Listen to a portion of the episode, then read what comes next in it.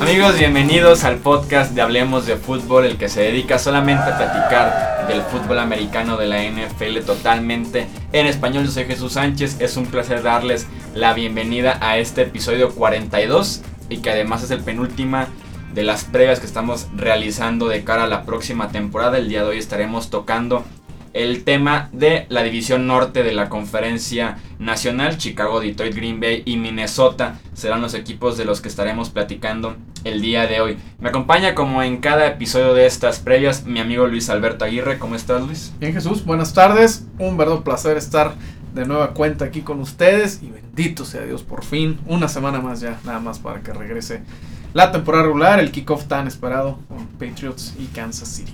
Así es, ya estamos eh, a seis días de que finalmente inicie la NFL, que regrese después de esta espera de casi ocho meses.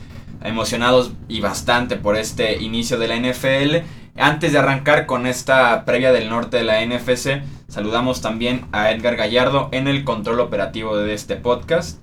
¿Cómo estás, Edgar? Muy bien, Jesús. ¿Y tú? Todo muy bien, muchas gracias. Bienvenido de nuevo. Gracias, Edgar. Estamos listos ya para arrancar con la temporada. Este, ya, ya la podemos oler.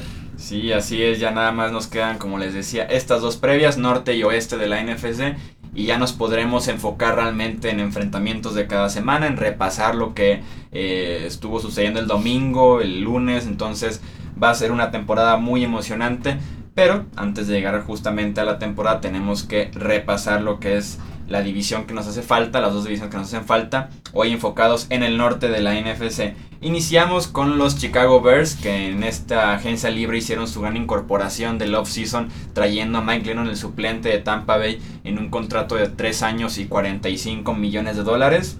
A pesar de eso, mes y medio después de que se dio esta incorporación, seleccionaron en el draft de manera sorpresiva a Mitch Trubisky apenas con la segunda selección global Gannon iniciará la temporada, eso se espera, que sea el correcto titular de los Bears, sobre todo por este salario que tiene fuerte de 15 millones de dólares para esta temporada.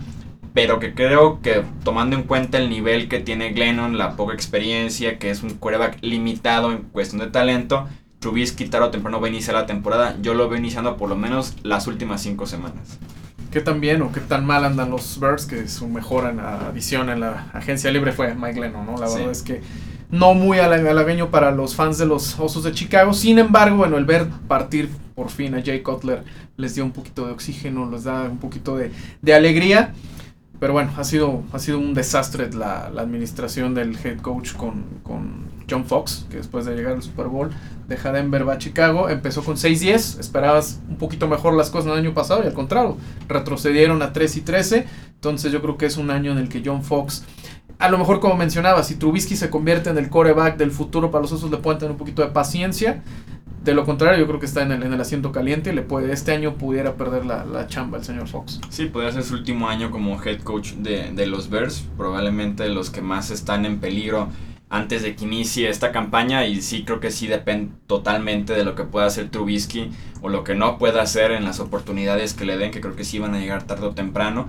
También esta debe ser la campaña de Kevin White, la primera ronda que tomaron en el draft del 2015, este receptor que se fue en el top 10, que incluso unos pensaban que era mejor que Amari Cooper saliendo de la Universidad de West Virginia. Su temporada de novato se la pierde por lesión. La campaña anterior se vio que apenas estaba adaptando a la velocidad de la NFL, a las lecturas que hay que hacer como receptor también en, esta, en este nivel. Entonces son dos años desperdiciados de alguna manera para Kevin White, un receptor muy talentoso, pero que si no empieza a producir a partir de este ya su tercera temporada en, en el profesional, creo que es el momento de pensarlo, de verlo ya como un boss del draft y pensar en cambiarlo o encontrar otra solución en el cuerpo de receptores. Y también en la ofensiva cuentan con Jordan Howard, que terminó segundo en yardas por tierra la temporada pasada, pero creo que viene un bajón natural para este corredor de segundo año, que estuvo compitiendo al tú por tú con Ezekiel Elliott, con muchísimos menos reflectores, ¿no? No, y de hecho fue uno de los mejores novatos en productividad en toda la, en toda la NFL, entonces sí va a ser importante cómo, cómo haga, las cosas este muchacho, pero la verdad es que si ves el calendario de los osos, está complicadísimo. El arranque es contra puros equipos con, que terminaron con racha, con marca ganadora el año pasado. Tampa Bay, Atlanta, Pittsburgh, Green Bay, Minnesota. Ese es el arranque que van a tener. Tranquilamente puede empezar la temporada 0-5. Es más, yo creo que deberían de empezar la temporada 0-5. Y si inician así, probablemente Glennon se va a la banca. Probablemente Glennon se va a la banca. Y es a lo que yo iba. Yo creo que Trubisky pudiera empezar todavía, eh, no sé, antes de la mitad de temporada eh, como titular de los Osos y bye bye Glennon y bye bye John Fox, a menos de que Trubisky le pueda salvar la, el pellejo, pero se antoja muy complicado este año para los Osos. Sí, los siete frontales en la defensiva no son malos, tienen buenos nombres. En la línea defensiva está Kim Hicks y Eddie Goldman, dos defensive tackles muy talentosos. Willie Young, la selección de primera ronda del año pasado, Leonard Floyd para presionar al coreback entre Young y Floyd. Los linebackers, Gerald Freeman jugó muy bien la temporada pasada, fue yo creo que la gran sorpresa en la posición de linebacker en 2016. Y Danny Trevathan, que lo firmaron en la agencia libre, que también es una buena incorporación y que tiene un nivel muy bueno para una defensiva que lo necesitaba. La secundaria sí queda a deber, creo yo. Los veo yo con un pronóstico tomando en cuenta lo que hemos estado platicando en estos minutos de 5-11, pero sí podría ser incluso peor para Chicago. Sí, con ese arranque de temporada, ahorita que mencionas a Floyd, de lo mejorcito que tuvieron el año pasado, tuvo siete capturas el año en 2016, a pesar de que se perdió tres partidos, entonces yo creo que puede dar un, nivel y ayudar un poquito más a esa, a esa defensiva. Mm, coincidimos, yo también los tengo con 5-11 en el último lugar de la, de la División Norte. No creo que se necesite muy experto para pronosticarles el sótano a esta división a los Osos. Sí, exacto, desde ahí coincidimos en que van a ser últimos. Pasamos con los Detroit Lions que iniciaron el año con el jugador mejor pagado en la historia de la NFL en su roster. Matthew Stafford ganará 27 millones de dólares anuales con este nuevo contrato que firmó en la en, con los Lions en, la, en, en esta pretemporada. Que si bien no es el mejor coreback para ser el mejor pagado, pero se le sumó la suerte, el talento y la juventud, porque apenas tiene 29 años y ya va por su tercer contrato en la NFL. Todos mortalmente grandes porque le tocó incluso desde novato firmar un acuerdo muy grande eh, llegando a la NFL. Su línea ofensiva luce bien, a mí me gusta, creo que mejoraron bastante. En la agencia libre firmaron a TJ Lang para jugar como guarda derecho, a Ricky Wagner para jugar como tackle derecho, pero tienen la gran incógnita de que Taylor Decker, que fue también una selección alta para Detroit la temporada pasada y que jugó bien como tackle izquierdo, va a estar fuera por lo menos dos meses. Greg Robinson, el tackle izquierdo que fue un fracaso con los Rams de Los Ángeles, también selección muy alta. Hace tres años va a ser su tackle izquierdo, creo que esta es la gran incógnita. Si no fuera por la lesión de Decker, creo que tienen de las mejores líneas ofensivas en la NFL y que eso siempre es muy bueno para poder darle ese tiempo a Matthew Stafford y ese circuero que tiene Detroit desde hace varios años. Sí, ahorita que mencionó Stafford, él se vio beneficiado todavía de aquel, de aquel sistema en el que llegabas como novato, no jugabas un down y cobrabas un dineral, ¿no? Es, la razón por la cual se ha convertido en uno de los, no nada más de los mejor pagados, sino de los que más dinero ha acumulado en, los, en las últimas temporadas. Y sí, me parece un sueldo brutal para un hombre que si bien dices no es un quarterback malo, eh, no está dentro, yo creo, del grupo de la élite de la, de la NFL, pero bueno, es la inflación que también creo que ni, en el top 10 o se metería así de milagro noveno sí, pudiera estar en la, conversación, ¿no? De, de, top 10, pero bueno, es parte de la inflación que se vio en la NFL. Eh, una, de las una de las razones por las que se volvieron a quedar fuera de, de, de, contención los osos y que este año pudiera pesarles si no cambian es la falta de balance ofensivo. Fueron del equipo que menos eh, intentos o el tercer equipo que menos intentos tuvo eh, corriendo la pelota en las primeras mitades de cada partido. Entonces eso te habla de que hace una ofensiva más predecible, de más riesgo para intercepciones a, a, Stafford. Entonces deben empezar a balancear un poquito el ataque si quieren tener mejores resultados. Y Stafford tuvo su año o su mejor año estadísticamente hablando pero no ha sido suficiente, necesitan arroparlo un poquito más y mejorar ese balance, ¿no? Yo creo que va a ser muy importante. Sí, lo que tienen de positivo en Detroit acerca del juego por tierra, que bien dices, se olvidan de él por cuartos completos, es que regresa Mir Abdullah de una lesión. Yo lo tengo como candidato a ser como este corredor que dé el gran salto de calidad porque talento lo tiene de sobra, solamente le hace falta mantenerse sano y que pueda tener una buena producción. Lo que tienen en contra en Detroit es que la defensiva está muy golpeada. Siggy Ansa, que es su mejor defensivo, está en la lista de PvP sin poder todavía entrenar. Jalen Tabor, que fue su selección de segunda ronda, también está fuera por lesión. DJ Hayden, aquel cornerback decepcionante que fue en Oakland, está proyectado para ser titular, que eso sería un desastre en cualquier equipo prácticamente. Y que el año pasado fue el equipo que más desventajas en el cuarto cuarto remontó, o sea, ganó partidos cerrados que sí implica cierto talento y cierta mentalidad, pero también es mucha suerte la que se requiere para ganar un partido tan cerrado y hacerlo tantas veces como lo hizo Detroit. Creo que esta temporada bajan del 9-7 del año pasado a un 6-10. No, y aparte, qué necesidad de esperarte al, al, cierre de los partidos. Ahorita que mencionabas el perímetro, fueron el equipo, el peor equipo de la NFL en yardas permitidas, en el porcentaje de pases completos en la yarda, más de un 73%. Y no solamente fueron el peor del año pasado, sino fue el peor en la historia de la liga desde que se lleva esa estadística. Entonces imagínate todo lo que tiene que mejorar el perímetro, el perímetro de los felinos. Yo los tengo con un 8 y 8, a pesar de, de, lo que mencionamos, porque bueno, tienen mucha suerte, Stafford sabe ganar partidos y este, no lo hicieron tan mal el año pasado, ¿no? Yo creo que sí pueden tener un upgrade si los tengo con 8 y 8. También como terceros de la división. Así es. Entonces vamos ahora con los dos primeros que tenemos proyectados, ya veremos el orden. Vamos con los Green Bay Packers, que su línea ofensiva a mí me genera muchas dudas. Si bien tener a Aaron Rodgers es una solución gigante a cualquier problema que puedas tener, también el mismo Rodgers ha demostrado que no es un quarterback tan durable como lo es Eli Manning, como lo ha sido Tom Brady, Peyton Manning, Brett Favre. Se ha tenido sus lesiones eh, de vez en cuando. Perdieron en la agencia libre TJ Lang, uno de los mejores guardias que tenía en la NFL. Se fue JC Treader, que era un centro suplente, pero que por lesiones siempre terminaba iniciando ya sea como tackle o como el mismo centro.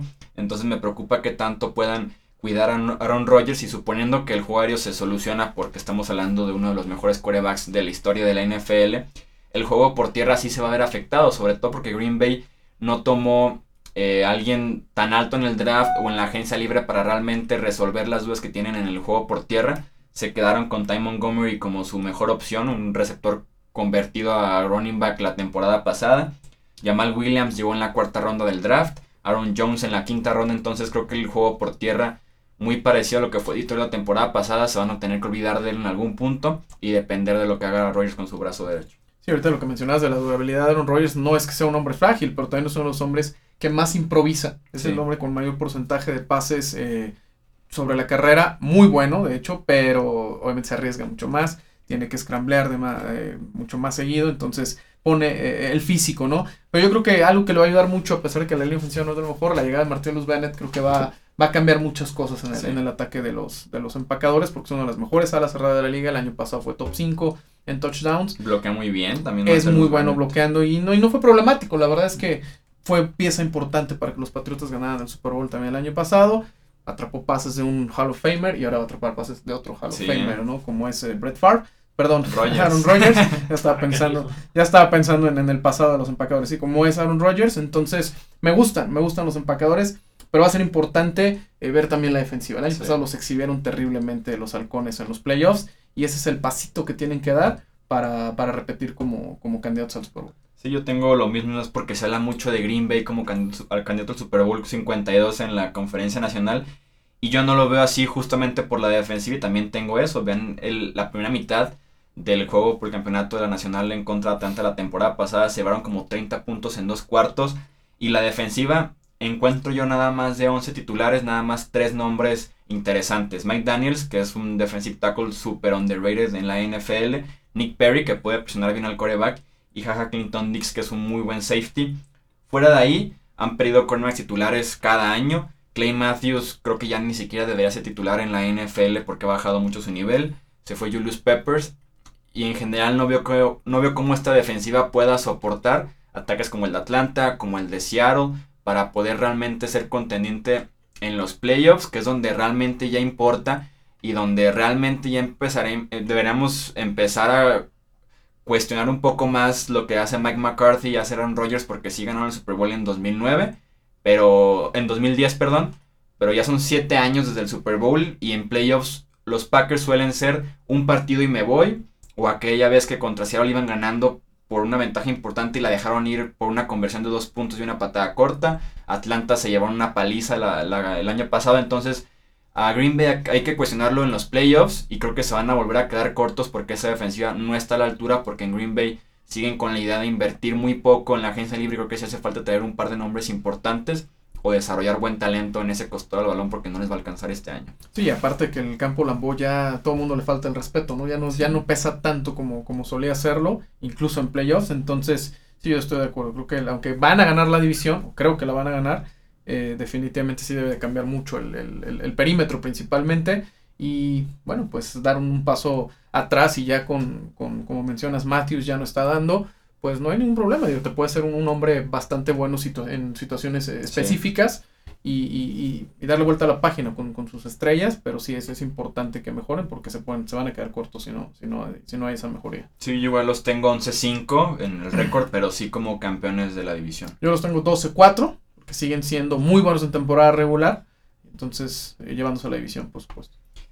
Y cerramos entonces con el segundo lugar que, coincidimos también en, en, cada una de las posiciones en este norte, que son los Minnesota Vikings. Su defensiva creo que está lista para dar el gran salto. Creo que es la unidad que se va a convertir de ser muy buena en ser de la élite. Tienen, eh, tienen ahora sí que cada aspecto que uno requiere de una muy buena defensiva. Daniel Hunter, Everson Griffin son pass rushers excelentes, ambos muy jóvenes, son brutales. Limbal Joseph es de los tres mejores nose tackles que tiene la NFL. Anthony Barr y Eric Kendrick son linebackers de la nueva era, de los que se mueven muy bien, que son ágiles, que pueden retroceder en cobertura, muy atléticos. Harrison Smith es de los 10 mejores safeties de la NFL. Y su perímetro, sus esquineros creo que también son muy buenos. Saber Rhodes, Trey Wayne son selección de primera ronda recientes. Y Terence Newman tiene como 50 años y sigue siendo muy bueno eh, en cobertura. Entonces creo que tienen todo lo suficiente. Es un muy buen grupo para convertirse en una de las mejores 5 defensivas de la NFL y que en playoffs realmente te puede pesar ese aspecto de una muy buena defensiva porque sabemos que esta unidad es la que gana en diciembre y en enero. Sí, mi convención a Chevy Rhodes de lo mejor de la liga, tuvo el mejor rating de a favor con los pasadores en toda la NFL, entonces eso habla de que están construyendo muy bien atrás. El problema es bien en la ofensiva. Sí. Fueron de lo peor corriendo la pelota, promediaban 75.3 yardas por juego, resintiendo por supuesto que ya no está Adrian Peterson. Entonces, Sam Bradford, yo no sé, para mí siempre es una incógnita, ¿no? Este, este muchacho, ¿no? Eh, no sé, digo, eh, si la defensiva los acarrea, lo pueden lograr como lo ha hecho Baltimore, como lo hizo Carolina, como lo hicieron los Broncos de Denver hace poco. Sin embargo, no puedes ganar una temporada completa nada más dependiendo de eso. Entonces sí tiene que haber un levantón tremendo a la, a la, ofensiva, empezando por correr la pelota y que Sam Bradford se convierta en ese hombre que desde que llegó no ha podido ser. Sí, si tuvieran buena línea ofensiva, yo creo que los consideraría como favoritos en la NFC para el Super Bowl, junto a Seattle tal vez. Tanto, creo que sí, confío mucho en la defensiva y creo que sí Sam Bradford ha quedado a deber y muchísimo porque sabemos que llegó como primera selección global en el draft. Pero creo que con tiempo puede ser lo suficientemente bueno para tener unos buenos playoffs. El juego por tierra de Alvin Cook llegó en el draft. Me parece que es candidato a ser ofensivo, novato ofensivo del año. Latavius Murray llegó en la agencia libre. O sea, sí hicieron algo para eh, mejorar el juego por tierra. Firmaron a dos tackles, a Riley Reef para jugar del lado izquierdo y a Mike Remmers para jugar del lado derecho. Veremos si es solución esto para realmente mejorar la línea ofensiva. Y también hablábamos de Kevin White como alguien que tiene que producir sí o sí. Creo que la Quan Treadwell, su selección de primera ronda del draft pasado, también está en esa misma posición de que tiene que producir porque está compitiendo por ser el cuarto receptor en Minnesota. Entonces sí es momento de que ya, de que ya haga algo a la ofensiva este receptor tan talentoso que vino de la Universidad de Ole Miss. Yo los tengo como segundos, un cerrado segundo lugar también con 11-5 en la división. Pero Minnesota siempre me ha parecido ese equipo en el que van a Green Bay y pierden el partido importante. Entonces creo que se define por duelos divisionales que Minnesota es segundo y Green Bay primero a pesar de que ambos con récord de 11-5. Yo los tengo con 10-6. Y lo que mencionas de Bradford creo que también depende mucho de la durabilidad. Es un hombre que se ha lesionado bastante. Entonces es el primer pasito que tiene que dar eh, Bradford, mantenerse sano los 16 partidos. Yo los tengo con 16, probablemente como equipo de playoff. Pero a pesar de que la gran fiesta este año es en su casa, no van a estar invitados. Sí, no, en el Super Bowl yo no los veo con esa línea ofensiva. Coincidimos también en ese punto. Pasamos rápidamente a esta sección de qué es más probable para cerrar con, con la división norte de la NFC. Te pregunto, Luis, ¿qué es más probable? ¿Que Mike Glennon inicie 10 partidos con los Bears este año? ¿O que Mitch Trubisky inicie 10 partidos este año con los Bears? No, híjole, está, 10 partidos son muchos para Trubisky, pero yo creo que va a depender mucho del, del arranque de temporada. Y si se cumple nuestro vaticinio del 0-5 para arrancar, pues puede ser Trubisky. Creo que yo también va a ser Trubisky con el el trabajo en la línea tienen que hacer algo, tienen que cambiar algo, aunque le paguen a Mike Lennon, tiene que entrar alguien nuevo para por lo menos ilusionar un poco a la afición, a la gerencia y medio ganar tu lugar. Entonces creo que Trubisky, sobre todo con este inicio que bien mencionabas, inicia los 10 partidos para, para los Bears en lugar de Mike Lennon. También te pregunto qué es más probable, la ofensiva de Green Bay como una top 3 en la NFL o la defensiva de Minnesota como una top 3 en la NFL? Yo me quedo con Green Bay. Yo creo que Minnesota puede aspirar a ser top 5, pero todavía veo a Denver más fuerte, a Seattle, a los mismos Rams, probablemente por encima de ellos. A los Giants, de, los Nueva Giants York. de Nueva York. Entonces, yo los pongo top 5, me quedo con, con los Packers. Creo, yo me voy con los Vikings, sí confío bastante en esa unidad. Creo que van a terminar siendo de las tres mejores de la NFL y veremos hasta dónde les alcanza con, con esa posición de coreback y la línea ofensiva cargando todo en la espalda de, de la defensiva. Vamos a cerrar rápidamente con, con esta previa leyendo cuáles son las plataformas en las que pueden encontrar este podcast, Edgar. Sí, nos pueden encontrar en iTunes, TuneIn, iVox, Stitcher, Podbean, SoundCloud y por supuesto en YouTube. Así es, y hablando de YouTube, tenemos rápidamente explicarles una dinámica que tenemos preparada para los que nos escuchan cada semana de cara a la próxima temporada, Edgar. Así es, vamos a iniciar una dinámica para los podcasts que publicamos los martes y los invitamos con esto a dejar los pronósticos para todos los juegos de la jornada, de, de, de cada jornada de la NFL y dejen sus, sus, pronósticos en los comentarios y van a, a competir, por decirlo así, con los pronósticos de Hablemos de Fútbol. Sí, así es. En, eh, para man, mantendremos el orden de martes y viernes podcast eh, cada semana durante la temporada regular. Así que el martes en YouTube dejen ahí sus 16 eh, equipos que ganan, sin líneas, sin nada de eso, nada más quién gana. Eh, y vamos a elegir uno de los que participen. Tenemos ahora sí que 17 oportunidades para elegir a uno de ustedes. Y en el podcast del viernes, cuando hagamos la previa de la semana y hablemos de picks, ese elegido va a representar a la afición esta semana ya veremos al final del año qué gana, quién gana de entre Luis, entre la afición o, o, si yo me quedo con la victoria, de quién atinó más partidos a lo largo de la temporada, ya veremos si gana o sea, la afición, podremos ¿Otra vez vas a dejar fuera a Edgar? ¿No lo vas a invitar a que haga sus picks? No. No, tampoco. No, no, no he ganado todavía. no se ha ganado todavía los picks. Menos aparecer a, ni siquiera aparecer a cuadro, menos pronosticar 16 partidos cada, ¿Qué te ha hecho cada semana. ¿Qué te hace? Ya les platicaré en otro podcast. en otro episodio. Un podcast de dos horas los explicaré. Sí, así es. Así que eso fue, eso fue todo por esta previa del norte de la conferencia nacional, el episodio 42. Nos escuchamos ya solamente con el episodio 43 para hacer la previa del oeste de la NFC. Ahí nos dejan sus comentarios en el del oeste de la NFC en el canal de YouTube. Para el viernes, ahora sí hacer la previa oficialmente de la semana 1 de lo que va a ser toda la temporada en general y ya platicar acerca de los picks de la primera jornada de la temporada regular de la NFL. A nombre de Edgar Gallardo en los controles, Luis Alberto Aguirre, yo soy Jesús Sánchez y nos escuchamos en el próximo episodio de Aquí en Hablemos de Fútbol. Hasta la próxima.